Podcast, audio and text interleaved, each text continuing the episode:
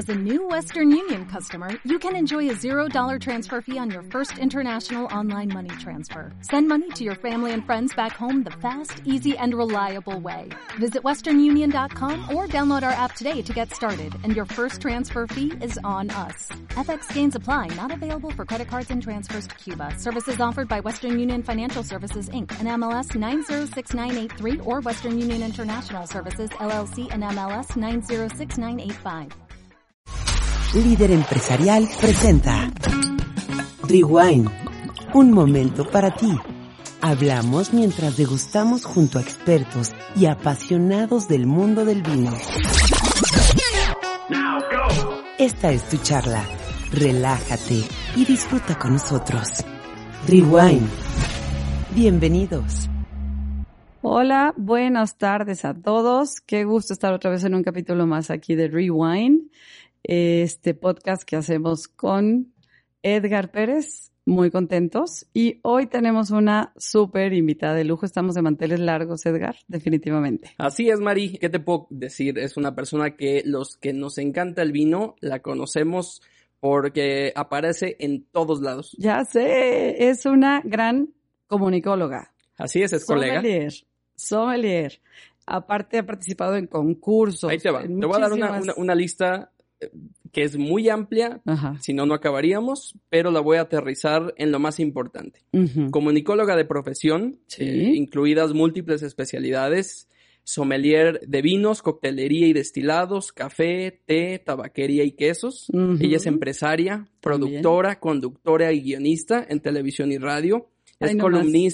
Instructora certificada, Sí. jurado de concursos nacionales e internacionales. Y me tocó, me acaba de tocar verla catando vinos en un concurso y es bueno, fenomenal. Sí, te, te creo. Fungió como presidente de la Asociación Mexicana de Sommeliers, especialista Wow. en vinos mexicanos.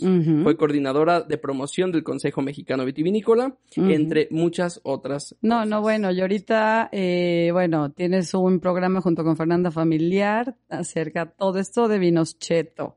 Y esta persona, que bueno, seguimos y seguimos con más cosas y más trayectoria, es Pilar la Mere. señorona Pilar Meré. Bienvenida, Pilar. Muchísimas gracias. Qué, qué gusto, Pilar.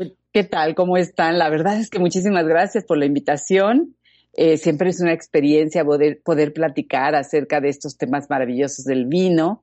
Y bueno, ¿qué te voy a decir? A mí que me gusta mucho platicar, por algo soy comunicóloga. Entonces, sí, caray. Entonces creo que va a ser un programa delicioso. Seguramente, sí. seguramente, Pilar. Y yo sé que te voy a hacer una pregunta que quizá la mayoría de la gente te la hace, pero luego tenemos muy desvirtuados los términos y me gustaría saber para ti qué representa y qué es el ser un sommelier y un sommelier del nivel que tú tienes, ¿no? Así es. Muchísimas gracias primero. Pero yo creo que, a ver, con todos los términos, todas las definiciones, nos queremos casar con algo muy acotado y tenemos que entender que primero nuestro mundo, nosotros mismos somos dinámicos y todo eso se va modificando. Si habláramos de las raíces, de que era un sommelier, literalmente era un cargador y un responsable de viandas y bebidas. Yo creo que después va evolucionando, porque además surge la figura y después se crea, con- como en muchos aspectos, el estudio. Esa es la realidad. Se le da forma, eh, se empieza a tener un orden, una certificación y se empieza a enlazar a diferentes actividades. Y creo que eso es lo básico, que tenemos que tener una mente abierta y, y empezar a entender qué es un sommelier, no antes, sino hoy. Hoy en Y este esto momento. implica, sí, exactamente, y esto implica una apertura muy buena y muy interesante, porque yo te diría, hoy un sommelier, evidentemente, la, per- la persona que se ha capacitado y conoce, tiene información en cuanto a vinos de origen, procesos, terroir, geografía vitivinícola, uvas, es decir, es una información mucho, muy extensa. Pero el sommelier ya no se restringe únicamente, bueno, y no se restringe desde hace mucho, ese es un tema, a la parte de vinos. De hecho, debe ser un estudioso, un sommelier formado completo, debe de ser un estudioso también de destilados, con todo lo que implica de los otros fermentados, que no son vinos únicamente, y después café, té, tabaquería y quesos, porque de hecho, cuando una persona participa en los concursos internacionales de sommelier, las calificaciones van en función de todo eso. Y yo creo que entonces tenemos que ampliarlo ahora. Algo muy interesante que ha pasado con el tiempo es que se han ido creando divisiones. Yo, yo creo, honestamente, siendo mercadóloga, mucho más en ese entorno que lo que significa en la realidad. Es decir, de repente se pone de moda el tequila y de repente se pone de moda el mezcal, porque al fin de cuentas son bebidas propias que ya existen, pero se ponen de moda y entonces surgen por ahí los tequiliers. Ah, sí, hasta les llaman diferente, tienes razón. Sí, entonces, exactamente. Y entonces, ¿qué sucede aquí? Suceden cosas muy simpáticas. Algunos efectivamente que se dicen, por ejemplo, mezcaliers, tienen estudios, a veces empíricos, respecto al mezcal o han estado enlazados lógicamente a los procesos o pertenecen al sector porque tienen familia ahí. Otros se han dedicado a estudiar, pero al final de, cuenta, de cuentas solo saben de eso, no saben del resto de destilados o del resto de las bebidas como debieran de ser. Y yo creo que por eso se crean estas categorías, para tener un espacio en el mundo, pero curiosamente, esas figuras desprecian al sommelier, aunque el sommelier se haya capacitado en eso. Ah, no, tú no. Tú eres sommelier, entonces tú eres de vino. No, no, no, perdón. si eres el que estudia mezcal cree que solo con eso es suficiente y no se va a estudiar vinos, por ejemplo, muchas veces. Y, y si este fuera el tema, perfecto. El problema es esto, un poco. Digo, es un ejemplo. Yo, si yo soy mezcalier, entonces los sommeliers no saben de mezcal. Eso creo que es una malformación precisamente porque con haberse puesto de moda también, que es lo que, algo que estamos viviendo de un tiempo para acá, la figura del sommelier, con todo lo que implica a veces erróneamente, resulta que muchos se quedan en el tema de vinos, porque sí implica mucho estudio. Mucho. Si, si nos vamos a, son prácticamente tres años de estudio, sin especialidades, Mínimo. sin certificaciones externas, más lo que conlleva la práctica, ¿eh? porque como todo en la vida no basta estudiar, es necesario tener experiencia y eso se consigue en el día a día, en la práctica, en seguir estudiando y en viajar. Y en probar. Sí, claro. Probar y en mucho. ejercer. Sí, lo de probar es un hecho. No, o no, es que- no, no, no- No sé si te ha pasado que hay gente que s- según ellos estudian, pero se la pasan probando los mismos tres vinos siempre, ¿no? Entonces, hay que, yo, yo, yo creo que ahí vas al mercado y vas a las tiendas y hay que comprar lo más raro y nuevo que te halles. Es que esa es la parte de catar el vino, ¿no? Pero realmente el sommelier im- implica cultura, Todo implica junto. conocimiento, eh, el viaje, todo lo que, lo que te aporta, como dice Pilar, el día a día para poder eh, generar este, esta biblioteca, ¿no? Sí. Interna. Yo creo que usted está diciendo un punto además muy importante. Yo me acuerdo que eh, alguna vez cuando iniciamos eh, con los grupos que apenas inician, eh, la pregunta podría parecer muy boba, pero lleva un trasfondo muy importante. ¿Qué significa degustar y qué significa catar? Y yo me encuentro con sommeliers que beben todos los días. Yo no bebo todos los días. Y entonces no se trata de beber, no se trata de probar vinos, se trata de, con la conciencia, con todo ese bagaje que tienes porque has estudiado, analizar un vino. Y que cada uno que pruebas tiene una fi- finalidad específica. No si me gustó, no me gustó, no decir ya probé de todos los países. No, es encontrar las diferencias, el terroir, eh, que ese es un mundo además inagotable. Ay, sí. Y en esto que decía yo, además, que va variando, si bien ya me remití a lo primero, primero que era un cargador, después vamos entendiendo y todavía encuentro personas que escucho que dicen es que un sommelier, solo es sommelier el que trabaja en el servicio, Mm. o sea, en el restaurante. No, pues Yo digo, bueno, ok, sí, puede ser una, una vertiente y un, quizá un inicio obligado para tener experiencia, pero no puede quedarse en eso. Si hoy estamos hablando de una figura tan importante. Lo más claro es ir creciendo en la percepción y en la definición del término, porque al final del día, ¿qué es un sommelier? El sommelier es un vendedor. Exacto. Si no tiene clara que esa es su función, si lo que va a hacer es crecer su biblioteca dando explicaciones de vinos, nada más, a ninguna empresa le sirve para nada, ni a ninguna bodega, ni a ninguna empresa. Pero además, no basta, o sea, porque cuando tú vas a un restaurante, pides un vino, agradeces que te informen, pero no que te den una clase. Exacto. No, basta con que el sommelier sepa y quiera ser eh, prácticamente un catedrático en el servicio si ese es su lugar o en la tienda. Lo que es importante de alguna manera, además de no perder esa percepción, es educar. Pero la educación no se da allí. La educación se da en otros lugares. Se da en las aulas, se da en los medios tradicionales y digitales. Entonces, creo que esto también nos hable, nos abre totalmente a el sommelier es un asesor, es un vendedor, pero también es un educador. Entonces, sería muy pobre decir solo el sommelier que está en el servicio. Qué barbaridad. Entonces, eso conlleva que tienes que estar estudie y estudie y estudie. Total. Este, sí, o sea, el, estudiar, ¿no? Es, es, es básico, el prepararte.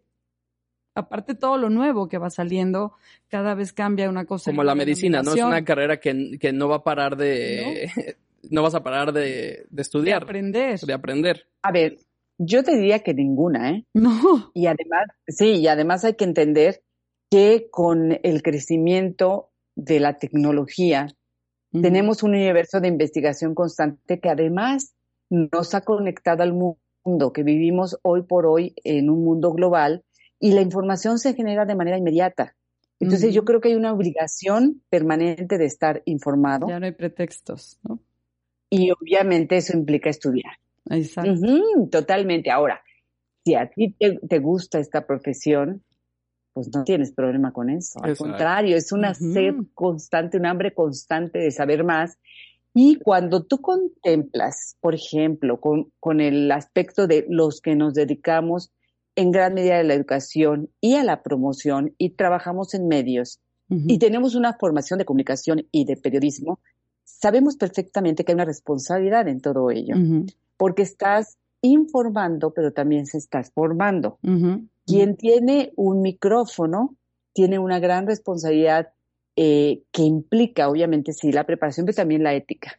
Claro. Porque, sí, porque yo puedo, obviamente, mira, nos ha pasado, ustedes piensen, cuando estás dando una cata, la gente no tiene por qué saber o tener la misma memoria olfativa, el mismo marco de referencia que tienes tú porque tú estás capacitado para eso, ¿no? Y entonces cuando le empiezas a escribir un vino, ah, que también ese es otro tema, ya hablaremos del, del método, ¿no? Pero bueno, cuando empiezas a escribir un vino y haces referencias, porque al final es lo que estamos haciendo referencias con lo que nos recuerda ese vino, como hablar de un carácter frutal y que nos recuerda y un carácter floral, no es que lo tenga, no lo recuerda, lo hacemos por asociación, pues la gente de repente se, queda, se nos queda viendo así como, ah, ¿qué le pasa a este? ¿De dónde pero, eso?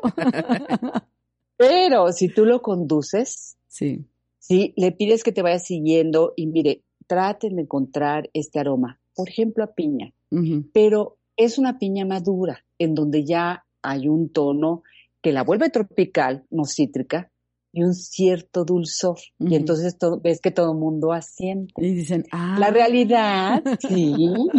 la realidad es que sí, posiblemente lo está encontrando, lo cual me parece maravilloso, pero también estamos conduciendo. Entonces, imagínate el nivel de responsabilidad que tenemos cuando estamos de alguna manera explicando, promoviendo vinos y cuando lo estamos haciendo no en un tema general de zonas vinícolas, sino particular de alguna empresa, imagínate, porque me ha tocado verlo o leerlo, que alguien por sus pantalones prueba X vino y dice que no le gusta. Ay, sí.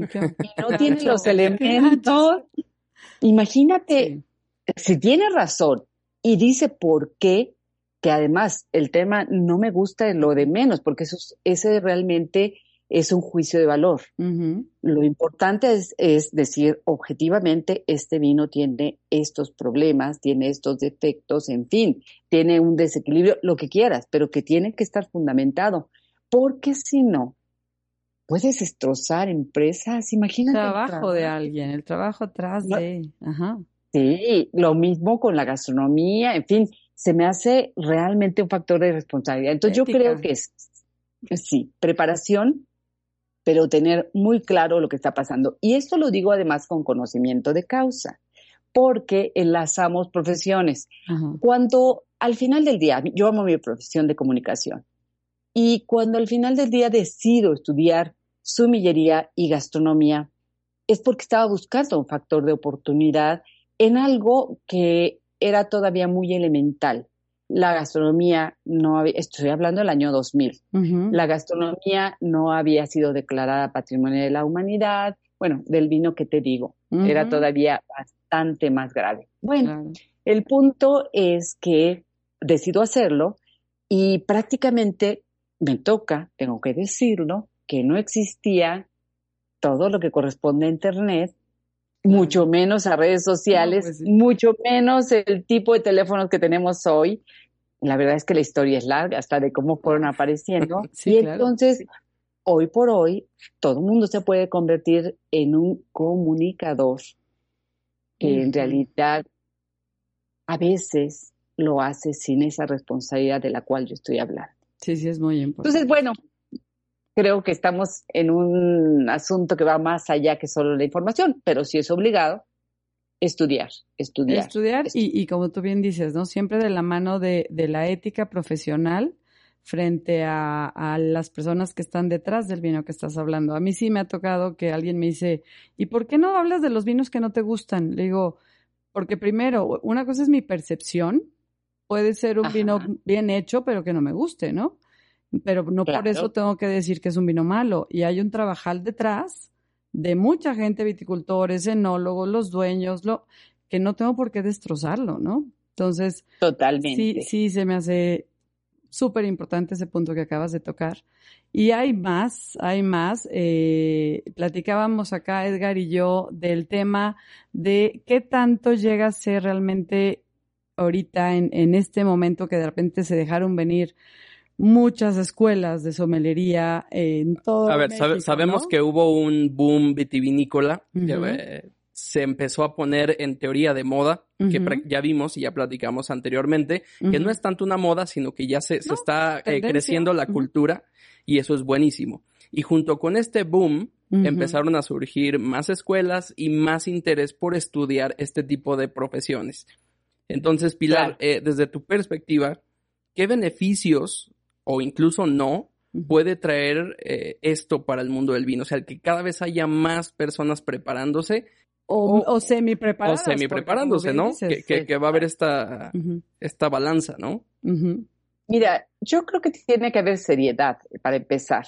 Y como en todas las profesiones hay buenas escuelas y malas escuelas. Yo creo que ese quien decide ahorrarse el trabajo y estudiar seis meses, pues de alguna manera también está decidiendo estar en la mediocridad, con lo que conlleva esa responsabilidad. Entonces, creo que sí hace daño cualquier, eh, cualquier moda, porque en eso sí hay un factor de moda, que está creando, primero, monstruos, en el sentido de que no tienen la capacidad, se van a topar de todas maneras en un mercado que es rudo, y que si no están preparados no van a encontrar chamba, porque además hemos generado o estamos generando tantos que la, y después de una pandemia, que la verdad es que no hay trabajo para todos. Exacto. Y entonces, ¿qué es lo que sucede? Que en lugar de tener un trabajo donde podrían desarrollarse, ya sea que decidieron el servicio o mejor una tienda o me voy con un bodeguero,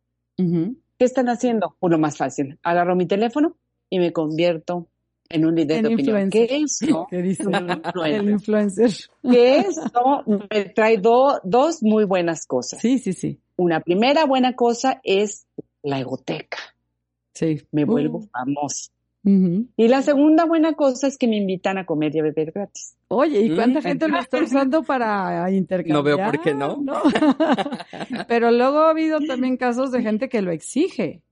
¿No? Claro, ya tan famosos que si no me dejas, si no me das gratis de comer y de tomar, entonces no subo la foto de tu restaurante. Y a ver, espérame. Entonces, ya que estamos haciendo aquí, ¿no? La culpa no es solamente de ellos, es de este boom, de esta moda, de esto todo que se vuelve de una cultura a veces muy light, pero también de la contraparte. Yo te diría, estamos como en el momento de los influencers, no de los que generan una influencia y un cambio, sino de esta figura nueva.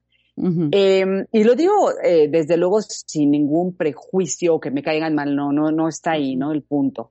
Sino que yo creo que nos ganó o nos ha ganado la tecnología. Sí.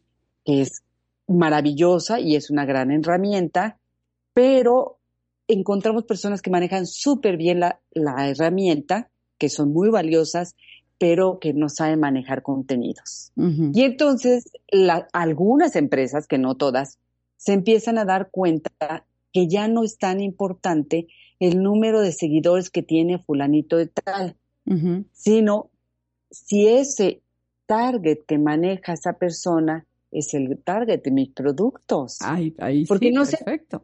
Mira, antes nos pasaba, cuando no existían los medios digitales, que existían los tradicionales, teníamos televisión, televisión abierta, no había cable. Y era, por cierto, carísima. Y entonces cuando nosotros hacíamos pautas para un producto, teníamos que tener la suficiente, el suficiente conocimiento para decidir cómo segmentábamos. Porque si queríamos estar en el canal de las estrellas, porque tenía una cobertura inmensa, como para qué vas a pagar tanto dinero si tu comercial lo va a ver mucha gente que no es tu target y no te va a comprar. Exacto. Estás desperdiciando recursos. Hoy afortunadamente se puede hacer, pero creo que todavía estamos en camino que tanto la gente que maneja herramientas o los propios influencers, pero sobre todo las empresas entiendan este factor. Ok. Que por eso ha surgido un área de mercadotecnia digital que no es aquella que enseña a manejar herramientas, sino lo de transformo, transfondo, mercados, estrategias, porque todo eso se estudia. Claro. Así como se estudia para ser comunicólogo y periodista, también se estudia para ser mercadólogo. Y no se trata de contar historias bonitas, porque estamos en la época, ¿no? Lo importante es contar historias, vivir experiencias. pero todo tiene, pero todo tiene. ¿A, quién le vas a contar qué historia, qué experiencia y cómo? Para que pueda conectar. objetivo? Claro. Sí. Claro, o sea, mira, todo esto es bien importante que se vea orgánico, pero atrás de todo ello siempre ha habido estrategia y experiencia. Claro. Para que funcione. Porque tiene que haber un equilibrio entre la, el conocimiento y el famoso bluff, ¿no? ¿Qué es lo que dices? El tema de responsabilidad. Hay que cuidar mucho el, el no solamente tratar de engañar para, para parecer, ¿no? Sino realmente, no solo está en contar muy bien la historia, sino que la historia sea, sea verdadera, ¿no? Entonces metes como en equilibrios eh, eh, ambos conceptos para que uno sepas contarlo y dos, que lo que cuentes sea lo correcto, ¿no? Totalmente de acuerdo. Y saber que eh, también es una actividad de servicio, ¿no? Y luego es que no es servicio para ti, para que te hagas famoso, es servicio para los otros, para las empresas, etcétera, ¿no? ¿Qué, qué tanto han aprovechado, por ejemplo, todas estas bodegas, todos estos eh, winemakers y demás al sommelier como tal en promoción? Porque luego yo ya me he fijado de muchos que, que empiezan a promover mucho una marca, porque está llegando un punto en que nomás porque la mencionen un poquito en su Instagram, ya le dan una cantidad, ¿no? Entonces, pero qué tan objetivo o no puede llegar a ser esto o cómo nos puede ayudar como profesionistas educados y responsables frente a estos influencers que por decir dos bobadas de la empresa les pagan mucho y a los preparados luego a veces ya no los voltean a ver, ¿no? O sea, también puede pasar. Yo siempre he dicho que la vida en general funciona a través de dialéctica y como un péndulo. Entonces tenemos que tocar un extremo para entender que vamos a tocar el otro hasta llegar al equilibrio. Entonces todavía estamos definitivamente creo un poco en el extremo porque cuando se trata de un tema pagado, pues eh, pierde objetividad, esa es la realidad. Eh, y a la larga se nota, ¿no? Definitivamente. Entonces yo creo que sí. Ahora, la figura de sommelier, y quizá por todo esto, em, yo creo que todavía no ha permeado lo suficiente y esto es grave en el sentido de que te encuentras todavía muchos restaurantes, inclusive bodegas, ya es algo que va caminando, pero que no tienen, que no respetan esa figura. Sí, claro. Y a lo mejor también ha sido resultado de todo esto que estamos platicando, ¿no? Esa es la verdad. Ahora, el otro día escuchaba, alguien decía por ahí, una gente muy joven, que estaba justamente estudiando. ¿Y de qué manera hacemos para, eh, de alguna manera, pues, mostrar que ya no somos los trajeados, y entonces yo sí digo que es no entender cómo, que todo tiene un antecedente y cómo va evolucionando. Si nosotros despreciamos ese cómo ha ido evolucionando, estamos mal. Creo que hay que ver positivamente y hacia dónde y cómo vamos a conectar cada día con los diferentes mercados y consumidores y no viendo al revés y de manera peyorativa, ¿no? O sea, porque al final te voy a decir los trajeados, o sea, quitarle el, rollo de la elegancia y la sobriedad. Sobre todo los que ya fueron, ¿no? Porque hoy el mundo es de los jóvenes, que es otra barbaridad. Tú y yo que acabamos de estar en un congreso, eh, yo creo que los mejores e-, equipos son cuando hay un mix de gente mayor con experiencia porque ha adquirido y de gente joven que va a dotar de frescura y creatividad. Pero si tú te fijaste en los, en los congresistas, en los expositores, era formal. mayor. Sí, sí, y una formalidad. Porque, claro, porque al final, sobre todo en áreas muy científicas, pues te vas a encontrar gente que tienen nivel de doctorado en diferentes áreas y además mucha experiencia. Entonces no hay que despreciar, no hay que despreciar, hay que entender cómo va evolucionando y que tal vez a un mercado muy joven le guste de alguna manera que no haya trajeados, ¿no? Está bien. pero, sí, pero también nos olvidamos de algo, fíjate, a mí me pasa y, mira, lo mercadóloga me sale, pero yo creo, yo creo que estamos en un momento que es crucial para los temas del vino. Es decir, y crucial en el sentido de vamos a trasladar todo esto a nuestro país. Y resulta que tenemos todavía un consumo per cápita muy pobre, pero bueno, digamos que somos nuevos, estamos aprendiendo, ha avanzado de manera muy importante desde la producción del vino, falta muchísimo en el terreno del campo de tener más hectáreas plantadas, pero también vamos creciendo en el tema del consumidor. Sin embargo, cuando yo escucho muchas empresas incluso que dicen, ¿no? Empresas, eh, los propios sommeliers que de repente se convierten en estrategas y esa no necesariamente es su función. Pero bueno, entonces, estrategas de mercado o de comunicación. Pero bueno, entonces, dicen, hay que focalizarnos en los jóvenes. Y yo digo, bueno, sí, no está mala idea porque puede ser que los atrapes y los conviertas en futuros consumidores. Consumidores. Sí, futuros consumidores. Nada más, ojo, primero hay que hacer un estudio hacia la empresa y cuáles son sus objetivos y sus mercados. Porque si tú tienes puros vinos con características que van enfocadas al mercado de jóvenes, ok, también tendrás que tener un precio adecuado porque los jóvenes no van a tener una posibilidad de invertir demasiado en eso. Y además, considerando que el paladar se educa. Pero hay una realidad que a mí me gusta mencionarla, dando el crédito a un gran amigo mío que es uno de los mejores publicistas de, relaciones públicas aquí en México y publicistas, que es Carlos Bonilla, y recién sacaba un artículo donde decía, para efectos de México, eh, ojo, no se olviden que el 45% del poder adquisitivo está en las personas mayores de 50. Exacto. Y además, cuando nosotros hablamos de un mercado que, le gusta consumir vino, no hablamos de específicamente eso.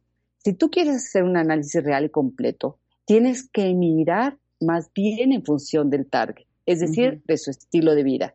Y usualmente al que le gusta el buen vino y es consumidor, normalmente tiene poder adquisitivo, normalmente viaja, normalmente le gustan los coches, o sea, es toda una generalidad. Por eso decía yo, ojo con lo que estamos haciendo. La diferencia de mercados. No es lo mismo, la diferencia de mercados, no es lo mismo la Romane Conti o no sé, cualquier gran cru de, Francia, que vinos de jóvenes o como esta de Valencia Arraez que va enfocada en, el público joven y ellos sí, ahí sí, claro que varían tanto los precios como las calidades. Entonces, eso es un, poquito entender mercado, ¿no? Ok, ok. Totalmente, y, y entenderlo también a través de algo que es muy interesante evidentemente, tú puedes ser una empresa que está focalizada hacia producto de alta gama y a un mercado muy específico, pero puede ser que el, que tenga mucho más abierto su abanico. Y yo creo que lo que nos está pasando es querer cerrarlo y sobre todo pensando muy a futuro cuando la inmediatez te está obligando. Al final del día tú necesitas públicos leales sobre los cuales si ya los tienes atrapados tienes que trabajar y públicos nuevos también entendiendo los análisis eh, psicológicos, sociológicos, demográficos de conducta de las nuevas generaciones, en donde la lealtad suele ser más frágil, eh, en fin, ¿no? Y eso ya lo sabemos. Y lo que yo estoy diciendo no tiene datos peyorativos, son análisis reales de cómo son nuestras generaciones, cuánto tiempo dedican, por ejemplo, no leen, cuánto tiempo dedican a ver un video. Ya Netflix para las generaciones más jóvenes ya es excesivo, ya necesitan videos mucho más cortos, su atención está focalizada, su deseo de inmediatez es enorme, su tolerancia a la frustración es muy grande, en fin. Y con ello no digo sea mejor o peor, no, es lo que es. Entonces, no separemos esto del mundo en general de los productos, y el vino es un producto, y de la gastronomía. Y tarde o temprano los creadores del vino necesitan a ese consumidor del diario, digámoslo así, que no se esperan a comprar una botella de miles y miles de pesos para abrirlas una vez al año, ¿no? Necesitan al consumidor que te compre esos vinitos ricos, súper buenos que puedes abrir en la cena con una plática a gusto, que no debe ser el vino carísimo, ¿no? Entonces, también ese es un punto que debemos nosotros, creo yo, como, como partes de, los sommeliers y comunicadores y demás en este mundo, hacerle ver al, público que no importa el, rango de precio o, que no tiene que ser el gran vino el que tenga que comprar, que a veces también tienen esa idea, ¿no? pues enseñar que el vino es para, eh, eh, para cierta ocasión también. O sea, no, no siempre es casarse solamente con las marcas.